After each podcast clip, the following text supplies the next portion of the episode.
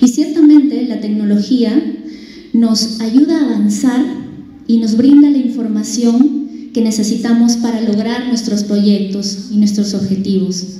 Pero como dice Andrés Oppenheimer en su entrega Sálvese quien pueda, la tecnología está avanzando a ritmos acelerados, vertiginosamente, y está a su paso destruyendo millones de empleos sin que estos puedan ser reemplazados por otros.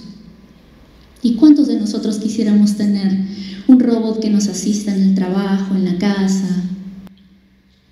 Y cuando esto suceda masivamente, porque ya está sucediendo en algunos países de Europa y Norteamérica, cuando suceda masivamente, millones de profesionales serán desplazados por la robótica y la automatización. Señoras y señores,